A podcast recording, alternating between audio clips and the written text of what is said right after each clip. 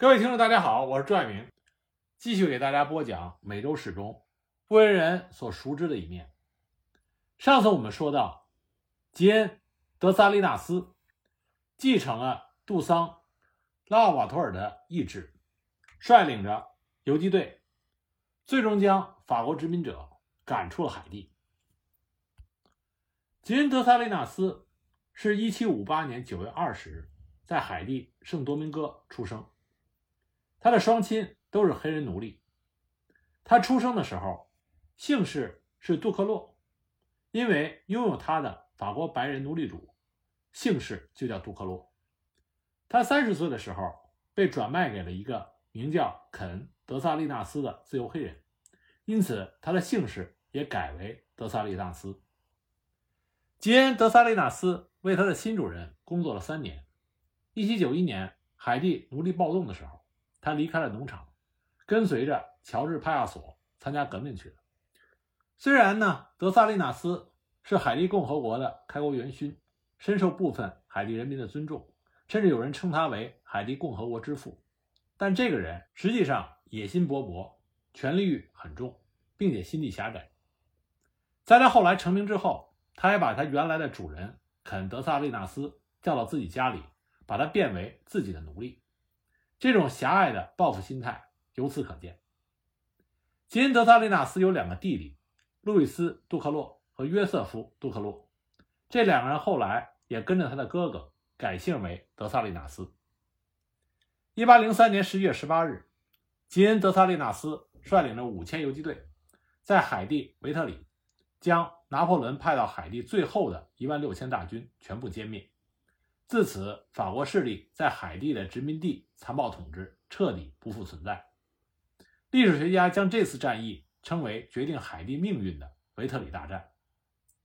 一八零四年一月一日，德特利纳斯在海地冈奈福斯宣布独立，放弃老的圣多明戈的名字，成立海地共和国。这是西方美洲历史上第一个由黑人奴隶建立的独立共和国。我们常说。哪里有压迫，哪里就是反抗。但是反抗的目的是什么？反抗的目的并不是为了产生新的压迫。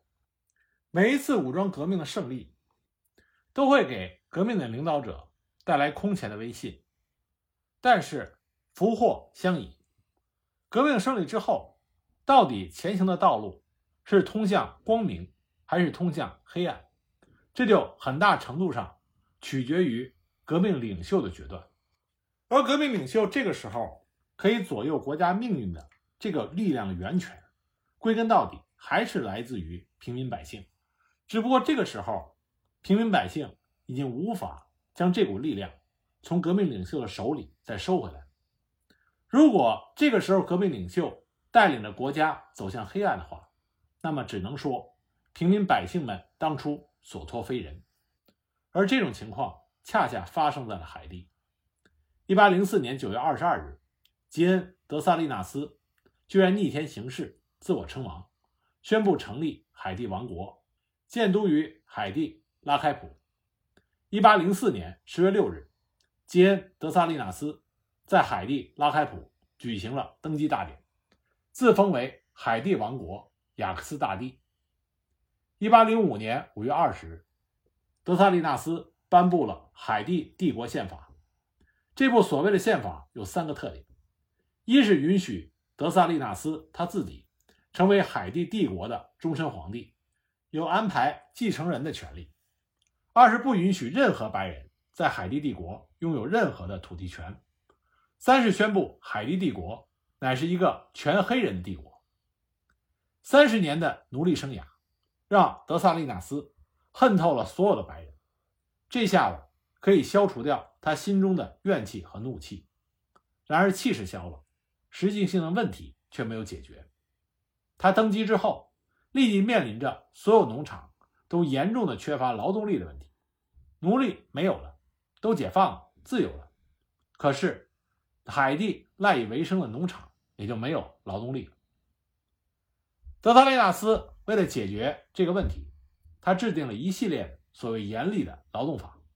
限制农场工人的权利和生活，于是海地帝国的工人在这位陛下的阴谋策划下，变成了没有奴隶名义的实际奴隶，甚至比之前的奴隶还要奴隶的新奴隶。这种复辟使得海地人民又回到了黑暗的殖民地年代去了，这就导致了全国人民对吉恩·德萨利纳斯的怨恨和愤怒。一八零六年十月十七日，德萨利纳斯在征伐叛乱的途中，路过海地太子港的时候，到亚历山大·培信的家中做客，结果就被亚历山大·培信和亨利·克勒斯托弗两个人设计了一个关门打狗的陷阱。将他在客厅里乱枪打死。当时有一位在现场的叫做蒂菲利的前黑人女奴隶，她看到了这位陛下的死相，觉得他有点可怜，就将他已经被打成碎块的尸体分开几次拖到后花园埋掉。亨利·克里斯托弗在1807年2月17日当选为海地共和国的新总统，干了四年总统之后，觉得不够过瘾，于是，在1811年。三月二十六日，又自封为海地王国亨利大帝一世。亨利·克里斯托弗当了皇帝以后，才发现这是一个他玩不转的游戏。不但没有臣民拥护他，也没有钞票来落实他的王朝梦想，整天里还要担心会不会被政敌暗杀。不出几年，民穷财尽，众叛亲离，盗贼四起。来自各地的威胁和压力，使得这位所谓的海地皇帝陛下穷困潦倒、寸步难生。一八二零年十月八日，他自己用一把装着银子弹的手枪结束了他的美梦，也结束了他年仅五十三岁的生命。亨利·克里斯托弗在他生前简直是荒唐的离谱，他驱使黑人们为他修建了六座城堡、八座宫殿。驱使二十万民工为他修建了规模巨大的拉菲里埃尔堡，他还创建了贵族等级制度，册封了四个亲王、八个公爵、二十二个伯爵、三十七个男爵和十四个骑士，这也是他的统治彻底崩塌的重要原因。实际上，当时海地是分为南北两部分，南方则是与亨利·克里斯多福。共同杀死德萨利纳斯的亚历山大·培信进行统治。培信他将大块的土地划分成小块的农耕地，他的这种举动很得人心，但是在经济上却是灾难。海地南方蔗糖的出口从1791年的1.63亿磅跌到1825年的2020磅。培信在1818年去世，他的继任者。皮埃尔·布瓦耶统一了海地，并一直统治到了1843年。1822年，他又出兵夺占了圣多明戈。法国的波旁王朝复辟之后，向海地提出了索赔要求，要求其赔偿独立战争期间没收的白人种植园。当然，这个要求在1825年遭到了拒绝，法国就派遣了一支舰队来封锁了海地，强行索要三千万美元的赔偿。布瓦耶当时最后同意支付一千八百万美元，但是海地无力支付，于是就和法国继续展开谈判。谈判的最终结果是把赔款减为一千二百万美元，在三十年内支付，每年支付四十万美元。为了应付赔款，布瓦耶减少了政府开支，并在农村采取了军事管理政策，以期维持农业生产。在一八二六年，他还制定了一套新的法律，称为《农村守则》，限制农业劳动者的自主权，要求他们的工作，并禁止他们未经批准的旅游。一八四三年，一场地震毁灭了海地首都海地角，另外一个重要城市太子港也毁于大火。混乱之中，一名黑白混血人夏尔·埃拉尔发动政变，迫使布瓦耶逃往了牙买加。此后四年中，海地先后出现了四位黑人总统，并在1844年丢掉了圣多明戈。1847年，海地参议院将大字不识一个的黑人卫队长苏禄克选为总统。那么他上台之后，就将那些试图操纵他的参议员放逐，并在1849年废除了共和国。他自称为福斯坦一世皇帝。1852年4月，在太子港举行了豪华隆重、耗资巨大的加冕典礼。上台之后，他就试图重新征服圣多明哥，结果吃了败仗。到了1858年，随着战争带来的开支增大，以及维持皇室排场所需要的经费，已经使海地的国库极度的空虚。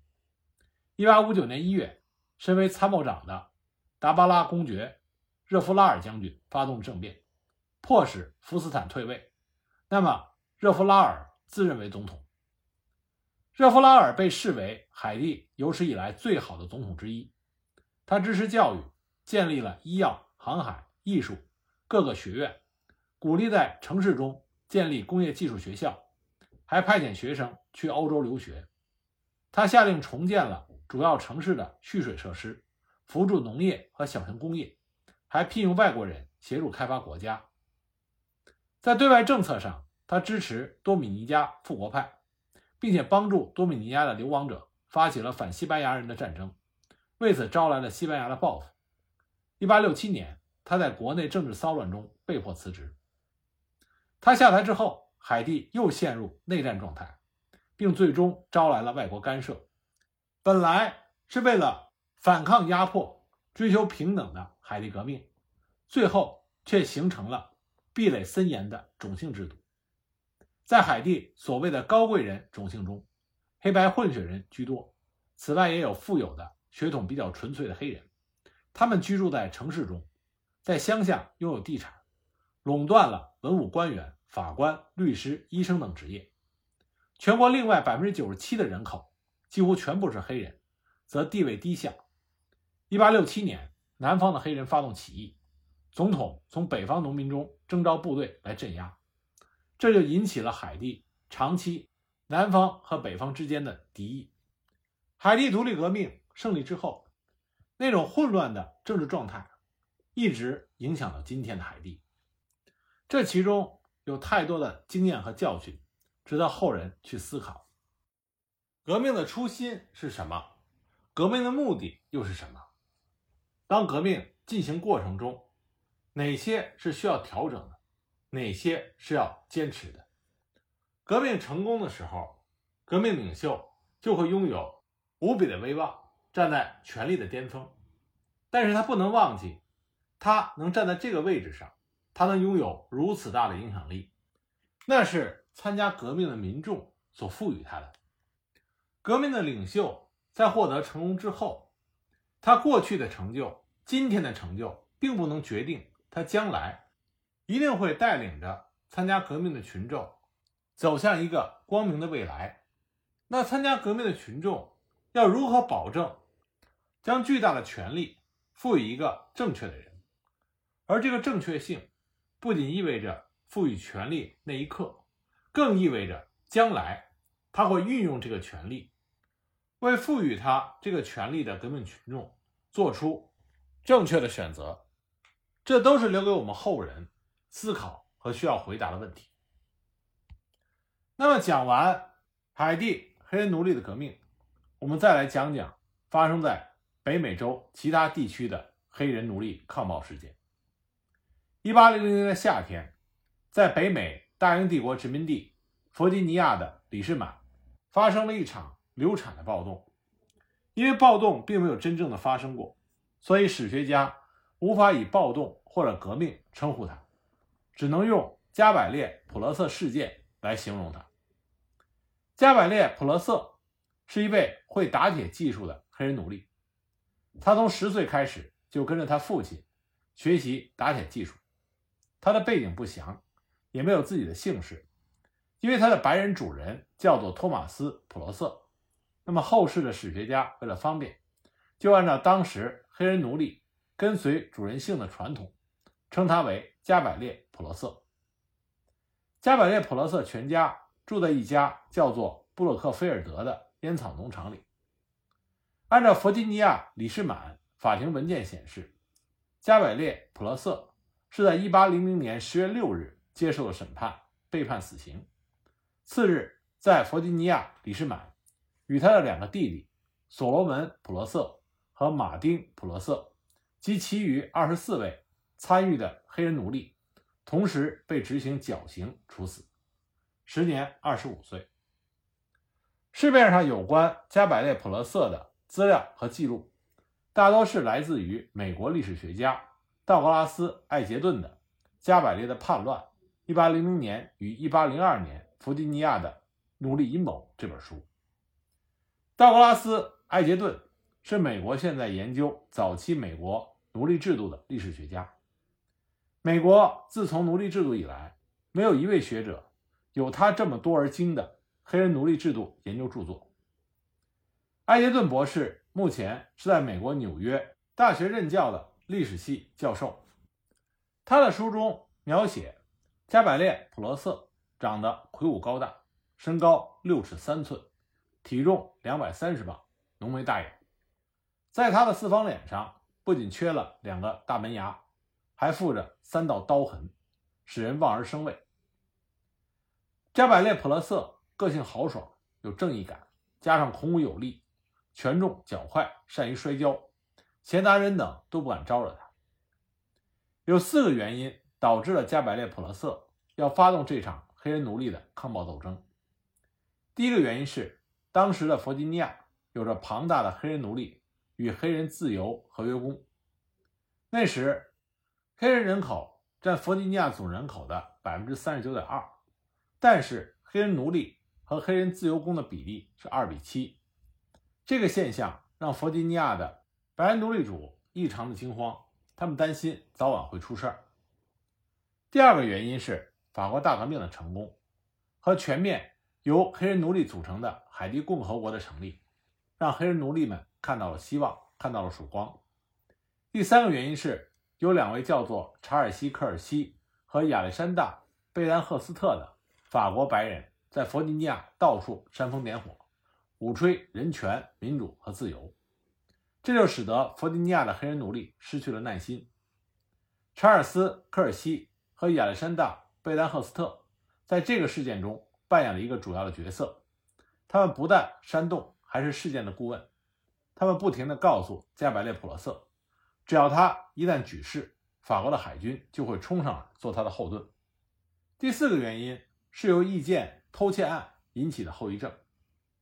一七九九年九月的一天，加百列普罗瑟和他的弟弟所罗门普罗瑟和另外一位叫做朱彼得普罗瑟的黑人奴隶联手偷了一头猪，想卖掉之后弄点零用钱。结果半道上被白人奴隶主阿布索隆·约翰逊发现了。约翰逊盛怒之下，现场就给了加百列普罗瑟一个耳光。加百列普罗瑟不服，两个人就扭打了起来。加百列普罗瑟就把约翰逊摔倒在地，但是呢，他被约翰逊死命的抱住不放。那么加百列普罗瑟一着急，就将约翰逊的右耳给咬了下来。这样事情就闹大了。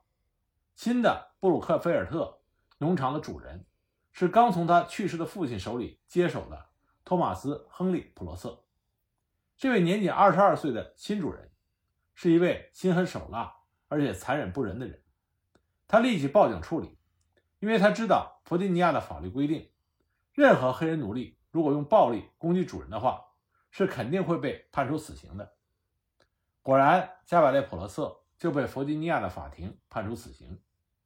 当时，弗吉尼亚有一种叫做“神职利益”的法律漏洞，那就是如果被判死刑的黑人奴隶，如果能够背诵出一段圣经。和接受在大庭广众打上烙印的话，则可免其一死。加百列普罗瑟从小就有朗读圣经的习惯，因此就逃过一劫。但他每次看见自己左手臂上带有耻辱性的烙印的时候，就发誓有一天要报仇雪恨。那么有了这四个原因，加百列普罗瑟就会把自己报复的想法最终付诸实施。那么他是怎么做的呢？我们下一集再继续给大家讲。